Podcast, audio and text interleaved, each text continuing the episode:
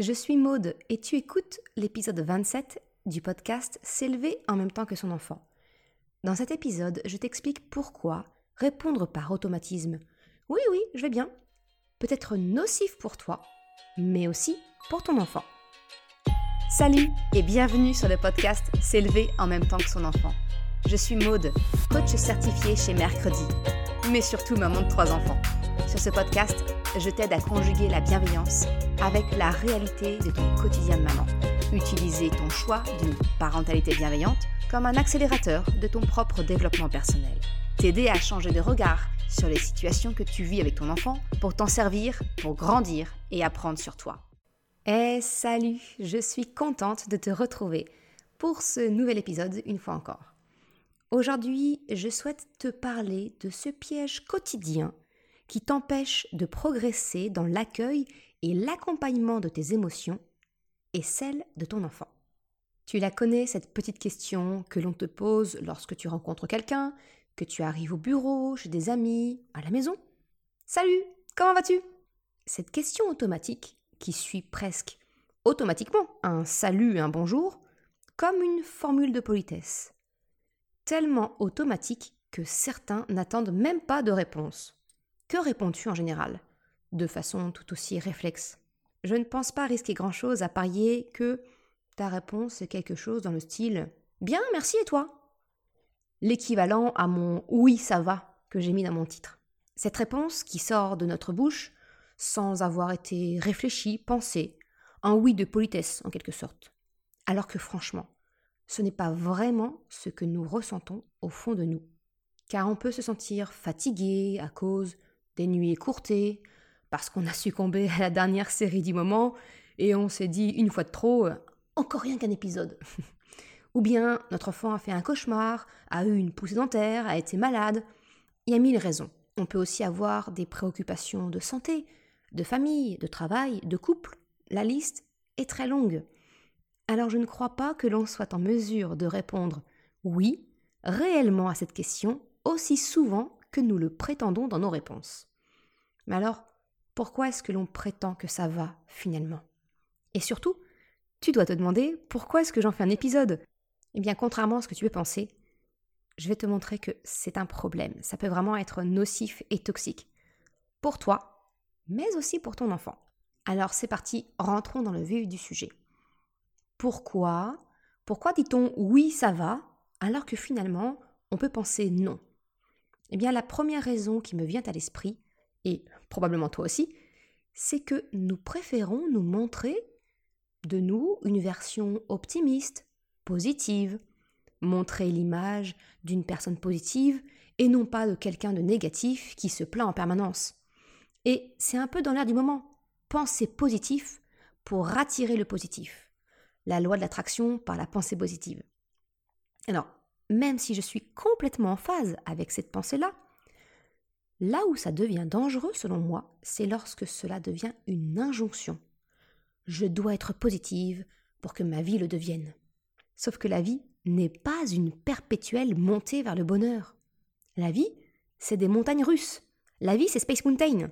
On monte très haut, ça descend très bas, il y a des phases de plateau où c'est pépère tranquille, et ça recommence. Alors, si voir le positif peut être une bonne habitude, cela doit avant tout être corrélé, en lien avec ce que l'on ressent, et pas une injonction permanente.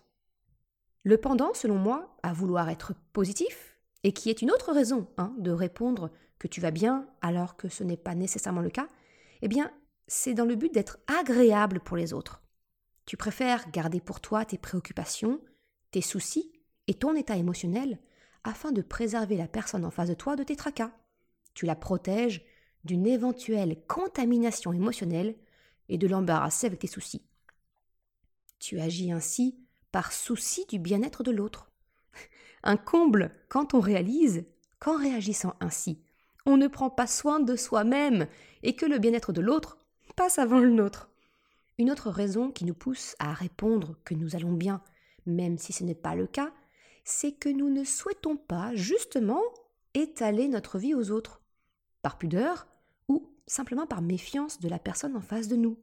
Parce qu'il faut bien admettre que dire ce que l'on ressent au fond de soi, c'est finalement se mettre un peu à nu devant l'autre. C'est une grande preuve de vulnérabilité, et il est normal de ne pas le faire devant n'importe qui. Cela demande un haut niveau de sécurité avec l'autre, un sentiment de confiance, pour se sentir libre de partager quelque part notre intimité. Donc il est tout à fait naturel de ne pas partager avec tout le monde les raisons de notre ressenti réel. Mais, mais ce n'est pas pour autant qu'il faille se mentir à soi-même en prétextant que tu vas bien. Il y a une grande différence entre répondre à la question Comment vas-tu? et expliquer le pourquoi tu es dans cet état émotionnel. Et c'est exactement ce que je vais t'expliquer dans la suite de l'épisode. Une autre raison qui nous pousse à dire que ça va alors que ce n'est pas toujours le cas, eh bien, je pense que très souvent, on répond ainsi parce que dans le fond, nous savons que c'est la réponse attendue en face. Cette question sous forme de politesse est tellement ancrée en fait dans les habitudes de tout le monde que on ne s'autorise pas de sortir de la réponse automatique. En fait, c'est la seule option que nous percevons comme acceptable par l'autre. Une réponse différente pourrait être perçue comme dérangeante, déplacée, inappropriée. Alors, eh bien, nous restons dans le droit chemin de ce que l'on attend de nous et on nie ce que l'on ressent en adoptant le comportement et la réponse attendue. Mais alors pourquoi pourquoi répondre oui ça va est finalement nocif? Bien, je pense que tu comprends un petit peu où je veux en venir peut-être. Lorsque nous répondons que nous allons bien alors que ce n'est pas exactement la vérité, finalement, nous nous mentons à nous-mêmes en plus des autres. D'abord, ça va être toxique, je vais dire, pour toi. D'une part, c'est une forme de négation de tes propres émotions. Tu te mens à toi-même. Oui, ça va est une réponse automatique, issue d'un conditionnement pour refouler et cacher les émotions désagréables. Tu ne dis pas la vérité concernant ton état émotionnel à la personne en face de toi, mais pire, tu te le caches également à toi-même. Même si tu sais que tu ne te sens pas bien, dire oui, ça va, je vais bien, alors que c'est faux, est un mensonge que tu te dis à toi-même. Parce que, en disant oui, alors que tout ton être ressent non, c'est un peu comme si tu te disais, et je m'excuse d'avance, je vais être vulgaire, mais c'est comme si tu te disais l'espace d'un instant, le temps de la parole, tu dis à ton corps la ferme, ta gueule. Alors oui, je suis désolée, je suis vulgaire, mais pour ton toi profond, c'est avec cette violence qu'il ressent cette négation de lui-même. C'est avec cette violence que ton toi, ton vrai toi profond, ressent cette négation de lui-même, même si tu n'en as naturellement pas conscience.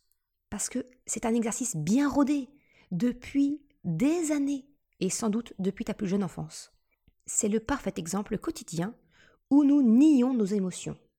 Un refoulement journalier, parfois même plusieurs fois par jour, au fur et à mesure que tu croises des collègues, des clients, des voisins, etc. C'est l'exact opposé de ce que je souhaite t'aider à faire à travers mon guide gratuit, la boussole des émotions. Mon guide, il est vraiment là pour t'aider à accueillir, à vivre et accompagner tes émotions et celles de ton enfant. Comprends-tu qu'à travers cette simple petite phrase Oui, ça va, je vais bien, alors que c'est faux, eh bien, tu sapes quotidiennement et à de multiples reprises tes efforts pour développer ton intelligence émotionnelle et l'accompagnement de ton enfant dans ses émotions? Tu comprends pourquoi cet épisode me tient à cœur. C'est un petit pas de plus en direction de toi, une meilleure connaissance, compréhension de toi, de ce que tu vis, de tes émotions, et qui deviendra, à son tour, un entraînement quotidien et multiple à l'accueil de tes émotions. Pour toi, mais aussi pour ton enfant. Et je précise ça parce que je sais que ce levier-là est un puissant moteur dans ton changement. Je le sais parce que c'est exactement celui-ci qui m'a fait avoir cette prise de conscience. Si je pousse mon raisonnement encore un peu plus loin, je considère que le fait de nier nos émotions, nos ressentis, a pour conséquence une déconnexion entre notre tête et notre corps. C'est une déconnexion de ton instinct profond. Parce que lorsque tu mens concernant ton état émotionnel interne que tu nies tes ressentis corporels. Bouffées d'angoisse, sensation de stress, corps tendu, peut-être des migraines, un cou ou un dos bloqué, peu importe. Mais en fait, c'est comme si tu apprenais à ton corps qu'il a tort de ressentir tout cela. Parce que, l'espace d'un instant, lorsque tu dis que tu vas bien, alors que ton corps te dit l'exact contraire, eh bien, tu apprends à ton corps de ne plus se fier à ses sensations, à déconnecter cette liaison qui semble défaillante, parce que malgré les signes physiques, tu dis que tu vas bien. Encore une fois, c'est un apprentissage quotidien et multiple pour apprendre à ne plus se fier à son corps, à son instinct. Et tu en arrives à être complètement déconnecté de ton propre instinct, de ton corps et de ton toi profond. Tu ne perçois plus les signaux, tu les perçois que trop tardivement, quand ton corps ne te parle plus, mais qu'au contraire, il hurle et se déchaîne. Migraine, un corps bloqué, douloureux. Si je te partage un peu mon exemple, eh bien, j'ai mis des années à faire le lien entre mes migraines et les signaux de fatigue de mon corps. Et j'ai longtemps cru pendant des années que j'étais migraineuse, alors que pas du tout. C'est simplement que j'étais tellement déconnectée de mon instinct et de mon corps que je ne percevais plus le message. Je ne le percevais que quand il arrivait à des extrêmes. En fait, mon corps devait être vraiment en train de hurler à la mort. Alors aujourd'hui, j'ai repéré l'étape juste précédente. Et je suis sûre qu'il y en a encore bien d'autres. Hein. J'apprends et je réapprends un peu plus tous les jours à me reconnecter à moi-même. Mais pour te partager, l'étape d'avant, quand mon corps commence à tirer une sonnette d'alarme concernant mon niveau de fatigue, eh bien, c'est une sensation de froid persistante et vraiment extrême. Alors, faut le savoir, je suis une frileuse de base. Mais là, je te parle d'une sensation de froid où, malgré, le fait que je mette des couches supplémentaires, pour donner une idée, d'une façon générale, bah, je m'habille comme tout le monde, hein, je mets un pull et tout un toit, mais je vis quotidiennement avec un, gilet que je mets régulièrement en couche par-dessus pour vraiment me sentir bien, ne pas avoir froid. Et ben, j'en arrivais à des extrêmes où, malgré ce gilet supplémentaire, malgré un plaid supplémentaire, eh bien, ça ne permettait pas de me sentir bien. Je dis pas d'avoir chaud, mais juste bien sans avoir cette sensation de froid. Eh bien, maintenant, j'ai identifié que lorsque j'en arrive à ce stade, eh bien, je dois prendre soin de moi et me reposer, sous peine de déclencher une migraine carabinée qui va durer 48-72 heures. C'est vraiment le signe d'avant que j'ai su détecter, tu vois. Et c'est cela que j'appelle écouter son corps, se reconnecter à lui. C'est comprendre et décrypter les signaux, le langage de ton corps. Si tu te mens en répondant que tu vas bien, alors que ce n'est pas nécessairement le cas, eh bien tu te déconnectes un peu plus chaque jour, à chaque mensonge, de toi, de ton corps, de ton instinct. Comme je te le partageais au début de l'épisode, une des raisons qui te pousse à répondre que tu vas bien, alors que ce n'est pas toujours le cas, eh bien c'est par convention sociale. Peut-être que la personne que tu as en face de toi a une certaine autorité, de l'importance socialement, qui fait que tu ne te permets pas de dire la vérité. Alors, eh bien alors tu endosses un masque socialement acceptable. C'est ce que j'ai découvert sur le compte d'Élodie Crépel, sous le nom de Faux Self. En fait, c'est un masque social afin de pouvoir se travestir et correspondre à ce que l'on attend de nous. Eh bien, dans ce cas-ci, c'est de ne pas faire de vagues, de ne pas embêter les autres avec nos états d'âme. Entre parenthèses, je déteste cette expression état d'âme. Ça veut rien dire et c'est péjoratif au possible. Je ferme la parenthèse. Bref, le hic, c'est lorsque ce masque devient notre visage de tous les jours, mais que tu ne sais plus si tu le portes ou non, et que tu en arrives à le confondre avec qui tu es, toi, au fond de toi. Mes proches le savent, j'ai toujours parlé d'un masque que j'enfilais pour me protéger des autres. Instinctivement, c'est vraiment quelque chose que j'utilisais vraiment ce terme de masque. Et je me revois même le conseiller à une amie d'adopter un masque pour moins souffrir du rapport des autres et on était alors en, en terminale au lycée. Bah Tintin, si tu passes par là, tu sais de quoi je parle. Et sache que ce que je t'ai conseillé ce jour-là, c'était franchement un faux bon conseil. Sache-le. Je ferme la parenthèse.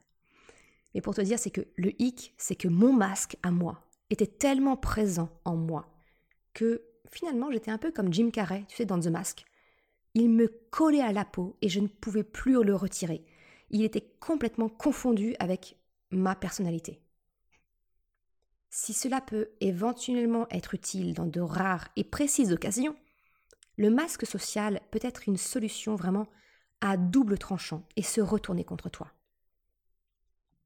Alors j'aimerais te poser cette question. Sais-tu faire la distinction de quand tu portes ton masque social ou non?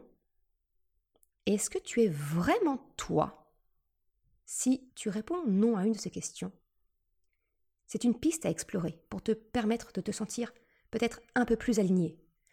Si tu souhaites aller plus loin, tu peux me contacter pour en discuter lors d'un appel découverte pour savoir si mon accompagnement pourrait t'aider. J'espère que ce que je viens de te partager te permet de prendre conscience que répondre oui ça va, je vais bien de façon automatique peut être toxique pour toi et que ça t'encouragera peut-être à revoir cet automatisme. Mais si tu n'es pas encore complètement convaincu, laisse-moi te le présenter encore sous un autre angle. Si tu ne le fais pas pour toi-même, sans doute reconsidéreras-tu la question si cela impacte ton enfant.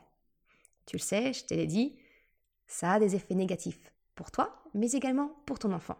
C'est négatif pour ton enfant parce que finalement, tu es un modèle pour lui, un modèle de comment accompagner et vivre ses émotions.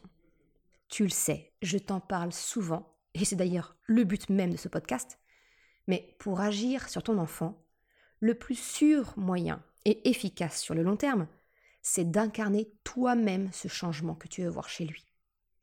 Pour la simple et bonne raison que les enfants ne font pas ce qu'on leur dit. Et ça, ça se saurait, et mon métier n'aurait plus lieu d'être. Mais au contraire, les enfants font ce qu'ils voient. Ils apprennent par mimétisme. Si ton enfant te voit que tu n'as pas l'air bien, qu'il s'inquiète pour toi, et te demande Ça va maman? Quel est ton réflexe? Je suis prête à parier que tu vas souhaiter le rassurer. Et pour cela, que fais-tu? Eh bien, tu lui réponds probablement quelque chose du genre Oui, ça va mon cœur, ne t'inquiète pas. Et bim Le piège se referme. Tu te mens, tu lui mens. Tu lui montres qu'il est mieux de garder pour soi son état émotionnel, qu'on ne parle pas de ses émotions quand elles sont désagréables, afin de protéger l'autre. Sauf, sauf que ton enfant, lui, il n'est pas dupe. Comme je l'ai mentionné dans l'épisode 3 du podcast, les enfants sont des êtres bruts d'instinct, des mammifères, dans le sens noble du terme. Ils savent aussi bien décrypter le langage verbal que le langage non verbal. Et ils le perçoivent. Ils perçoivent que tu ne te sens pas bien, que quelque chose te préoccupe. Mais comme tu le nies à ton enfant, il va alors apprendre à éteindre cet instinct, car en lui répondant que tu vas bien, tu lui notifies qu'il se trompe dans ce qu'il croit décrypter. Il va alors apprendre, à partir de cette expérience, et corriger son radar, à tort. Cela va modifier son radar émotionnel, son empathie naturelle. Autre conséquence, c'est que ton enfant va apprendre par mimétisme à faire de même, à adopter ce comportement, cette façon de faire, adopter ce masque social, et donc apprendre à se couper de son instinct, de lui-même. Il va apprendre à nier et à refouler ses émotions. Je ne crois pas me tromper en disant que c'est l'exact opposé de ce que tu recherches finalement, non? La finalité? Eh bien, c'est le risque que, lorsque tu demandes à ton enfant comment il va, eh bien qu'il te réponde lui aussi, par automatisme, Oui, ça va, pour te rassurer, pour ne pas t'inquiéter. Et toi? Eh bien toi, tu as potentiellement passé à côté de quelque chose. Mais pas de panique, J'arrive bientôt à mes propositions à mettre en place pour corriger le tir et abandonner ce réflexe pour un autre plus utile. Mon dernier argument, c'est que le fameux oui ça va, il est toxique non seulement pour toi et pour ton enfant, mais il est également nocif pour la société d'une façon générale. Je m'explique. Mon dernier argument pour te faire prendre conscience que répondre par automatisme oui ça va alors ce n'est pas le cas, c'est qu'en acceptant de montrer qui tu es, tes ressentis, eh bien tu permets de changer cet automatisme à une plus grande échelle. Un changement, c'est comme une avalanche. Au départ, ce n'est qu'un peu de neige qui s'accumule. Et puis cela en emporte encore plus sur son passage, entraînant les autres dans son sillage. Eh bien, en t'autorisant à dire comment tu te sens réellement, eh bien tu permets aux autres qui te côtoient de laisser tomber eux aussi leur masque en ta présence. Tu leur permets d'être eux-mêmes face à toi. C'est une permission donnée aux autres d'exprimer à leur tour comment eux ils se sentent réellement. Te voir oser dire comment tu te sens et non pas un oui ça va conventionnel.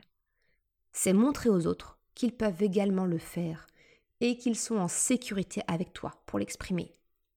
C'est une démonstration de ton empathie qui suscite la sécurité chez l'autre, parce qu'il se sentira écouté, accueilli. Tu sors de l'automatisme de la simple politesse. Plus nous nous permettrons de le faire, plus nous serons nombreux et nombreuses, plus la convention sociale pourra changer. Alors, est-ce que tu veux bien commencer, toi et moi, avec nos enfants, le début de cette avalanche? Si tu m'as suivi jusqu'ici, tu es probablement d'accord en partie avec ce que je te propose. Mais alors, concrètement, on fait comment? Eh bien, ça y est, on y arrive. Le premier pas, après le déclic de la prise de conscience de la toxicité de cette réponse automatique, eh bien, c'est de ne plus chercher absolument à être agréable pour les autres, mais chercher à l'être pour soi-même. Cela signifie apprendre à se respecter d'abord, soi. Apprends à te respecter toi, tes besoins, tes émotions, avant tout, avant les autres. C'est finalement apprendre pour toi à être honnête avec toi-même. Cela signifie t'interroger sur ton état émotionnel avant que quelqu'un ne te pose la question. Mais concrètement, comment on fait alors bah, quand on te pose cette fameuse question Salut, ça va? Bien, à mon sens, il y a deux cas de figure. Soit tu te sens en sécurité devant ton interlocuteur et tu peux lui partager comment tu te sens réellement. Deuxième cas de figure, tu ne te sens pas en sécurité et tu as besoin, dans une certaine mesure, de ton masque social. Et je vais détailler les deux cas. Mais avant toute chose, j'aimerais juste éclaircir un point précis. Je voudrais te parler de la différence qu'il y a entre partager son état émotionnel et partager les raisons de cet état. Parce que partager ton ressenti, ça ne signifie pas t'étendre sur tes raisons. Cela peut vraiment être très, voire trop personnel, et tu n'as pas besoin de rentrer dans les détails. Mais partager à l'autre dans quel état émotionnel tu te sens, c'est un peu comme si tu lui fournissais le mode d'emploi te concernant pour aujourd'hui. En prenant un exemple, imagine, je ne sais pas si c'est ton cas, mais si tu es salarié, tu vas pas aller dire à ton chef ou ta chef, à tes collègues, que par exemple ton couple traverse une épreuve. Cela ne regarde que toi et ton ou ta conjointe. Mais forcément, on est bien d'accord, malgré toi, cela aura des répercussions peut-être sur ta concentration, ton efficacité du jour, ton envie, ta motivation hein, du jour. Alors, expliquer que tu as des difficultés personnelles, que tu ne te sens pas dans un bon jour, eh bien, ça permettra à celles et ceux qui travaillent avec toi aujourd'hui bah, de ne pas venir t'embêter, hein, pas t'enquiquiner. Peut-être même que cela pourrait générer de l'empathie de leur part, voire de l'indulgence dans ton travail du jour. Tu vois, ce que je veux dire, c'est que tu n'as pas besoin de rentrer dans les détails de ta vie privée. Ça ne regarde que toi. Mais le fait d'être honnête envers toi et avec les autres, eh bien, c'est leur permettre également de pouvoir s'adapter à ton état émotionnel, s'ils le souhaitent et s'ils le peuvent. En fait, ils connaissent ton mode d'emploi d'aujourd'hui. Et ça, c'est une des clés dans la communication. À défaut d'exprimer ton besoin, faire connaître ton état émotionnel permet à l'autre de s'adapter en conséquence Et dans le pire des cas, ben, d'éviter des boulettes involontaires. C'est comme si tu lui donnais la carte où se placent hein, dans le champ les mines antipersonnelles, et comme ça, ça lui permet de visualiser le chemin le plus safe. Donc partager ton état émotionnel, vraiment j'insiste dessus, ça ne signifie pas nécessairement partager à l'autre les raisons de cet état émotionnel. Rentrons dans le vif du sujet. Premier cas de figure, si tu te sens en sécurité pour partager ce que tu vis. Si la personne qui est en face de toi est une personne de confiance, ou tout du moins, où tu te sens apte de partager tes ressentis réels, eh bien tu peux le faire très simplement. Par exemple, je me sens fatiguée aujourd'hui, mais je te remercie de ta sollicitude. Je sais que si j'en ressens le besoin, je pourrais venir t'en parler. Merci d'être là pour moi. Un autre exemple, ça pourrait être Je me sens triste parce que j'ai appris une mauvaise nouvelle. Ça fait partie de la vie, avec ses hauts et ses bas. Demain est un autre jour. Merci beaucoup en tout cas. Je sais que je peux compter sur toi si j'ai besoin d'aide ou de parler. La liste peut être très très longue, hein. ce n'est vraiment que, que des exemples. Et si tu souhaites aller plus loin, eh bien, une nouvelle fois, je te conseille mon guide gratuit, La boussole des émotions, où je te partage en bonus une liste de suggestions sur comment tu te sens et tes besoins. Parce que très souvent, on se rend alors compte que l'on manque peut-être de vocabulaire pour exprimer comment on se sent réellement. L'intelligence émotionnelle, c'est ça aussi, c'est enrichir son vocabulaire émotionnel. Si tu te sens en sécurité avec la personne en face de toi, si elle te montre de la sollicitude, de l'intérêt pour toi, et que tu souhaites pouvoir être écouté, eh bien tu engages ainsi une vraie discussion, une communication avec l'autre. Tu passes d'une phrase automatique de politesse à un vrai échange. Une relation sociale un peu plus profonde et authentique peut ainsi se créer. C'est ainsi que de vraies et belles amitiés peuvent apparaître. Le deuxième cas de figure, c'est là où la personne en face de toi ne t'inspire pas confiance et la sécurité émotionnelle en tout cas pour pouvoir exprimer vraiment ce que tu ressens. Au contraire, tu envisages même le masque social. Mais ce masque social, ça ne signifie pas devoir se cacher et se mentir à soi-même, contrairement à ce que j'ai longtemps cru. Je vais passer à travers des exemples pour peut-être illustrer un petit peu hmm, ma façon de faire. Si par exemple tu as un collègue, un voisin, une amie qui te demande comment tu vas, mais que tu ne te sens pas assez en sécurité pour entrer dans un échange, tu peux simplement lui répondre comment tu te sens? en ajoutant une petite phrase dans le style Aujourd'hui, je suis pas au meilleur de ma forme, mais je souhaite pas en parler. J'ai besoin de digérer ce que je ressens. Merci en tout cas de te soucier de moi. Cela envoie le message à l'autre de tes ressentis, pas des raisons personnelles.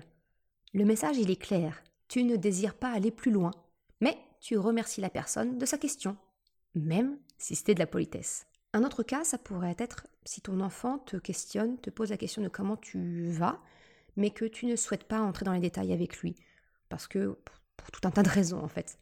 Eh bien, tu peux simplement lui dire la vérité, le rassurer, sans pour autant rentrer dans les détails. Ça peut donner un exemple, par exemple. C'est vrai, tu es observateur ou observatrice. Je me sens triste aujourd'hui. Cela arrive à tout le monde, tu vois, à moi aussi. J'ai besoin de prendre un peu soin de moi, du temps pour moi, pour me recharger. Ça ira mieux après. Comme toi, j'ai besoin de temps pour accueillir et écouter mes émotions. Si ton enfant te demande comment il peut t'aider, eh bien, tu peux lui suggérer de te faire un câlin afin de te recharger en amour.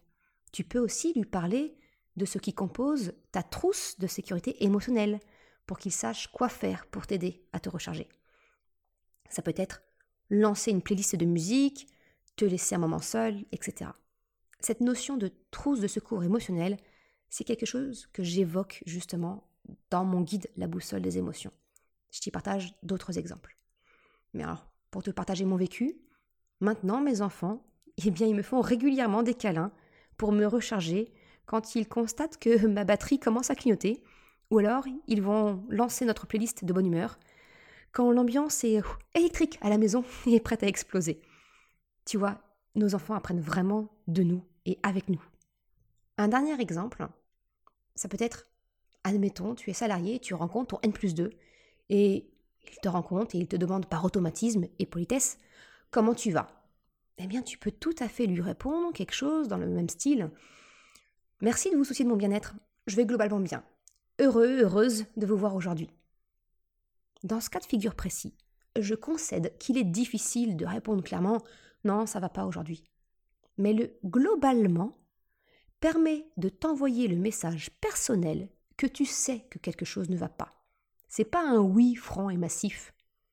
Alors si ton supérieur relève cette distinction, et donc il fait preuve vraiment d'empathie et de sollicitude, tu peux le rassurer sur le fait que tu ne souhaites pas en parler plus, le rassurer sur le fait que tu t'en occupes et que ça ira mieux.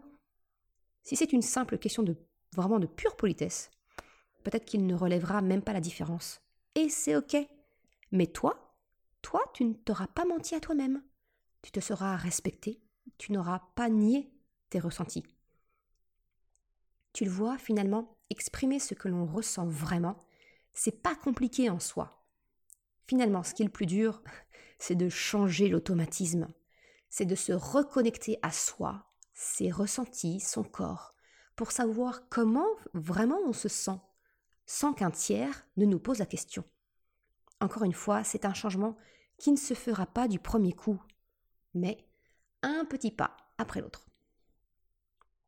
Alors, comment faire quand tu vois que ton enfant eh bien, te répond par automatisme? Eh bien, si tu vois que ton enfant ne semble pas aller bien, mais qu'il te répond le contraire, avec un oui, oui, ça va, automatique, tu peux l'inviter à prendre le temps de réfléchir pour te répondre. Lui rappeler qu'avant toute chose, il doit se respecter et donc ne pas se mentir à lui-même. Et là, je fais un aparté, mais j'insiste vraiment sur le fait que c'est ne pas se mentir à lui-même. N'insiste pas sur le fait qu'il ne doit pas te mentir. Ce qui est important ici, c'est surtout que son moteur de motivation et d'implication ne soit lié qu'à lui, pas pour faire plaisir à maman ou à papa, mais pour se respecter lui-même, en ne se mentant pas à lui-même. De la même façon que tu n'as pas toi envie de partager avec les autres les raisons de ton état émotionnel, tu peux dire à ton enfant qu'il a le droit de ne pas vouloir donner ses raisons, qu'il peut alors simplement te dire qu'il ne va pas bien et qu'il ne souhaite pas t'en parler. Alors c'est dur, c'est dur en tant que parent de ne pas réagir parce que notre instinct de protection est surpuissant. Et pourtant, et pourtant il est vraiment important et primordial pour la qualité de la relation avec ton enfant que tu lui laisses cette liberté, cet espace. Tu peux alors simplement lui rappeler que s'il souhaite en parler plus tard ou un autre jour, eh bien tu es disponible et toujours là pour lui s'il le souhaite. Cette liberté que tu lui donnes, c'est le meilleur gage de la confiance qu'il peut avoir en toi. Pour te partager ma propre expérience, je pense que le trois quarts des fois où mes enfants m'avouent finalement ne pas aller bien, ils me répondent, vraiment quasiment tout le temps, ne pas être disposés à m'en parler. Mais tout le temps, dans 100% des cas, dans les heures qui suivent, ils reviennent vers moi, prêts à s'ouvrir et à en parler. Je te remercie d'avoir écouté cet épisode jusqu'à la fin. J'espère qu'il te donnera quelques pistes de réflexion. Comme d'habitude, tu retrouveras une retranscription sur le site mercredi.com. Je te mets le lien en description de l'épisode. Si tu as aimé cet épisode, s'il t'a été utile, je t'invite à le partager autour de toi, sur les réseaux sociaux, ou si le cœur t'en dit, de me laisser une note 5 étoiles sur Apple Podcast. Ça me permet de faire connaître le podcast et m'encourage à progresser. Un grand merci à celles et ceux qui prennent le temps de le faire. Je te souhaite une excellente journée, après-midi, soirée, quel que soit le moment où tu m'écoutes, et je te dis à la semaine prochaine pour un nouvel épisode. Ciao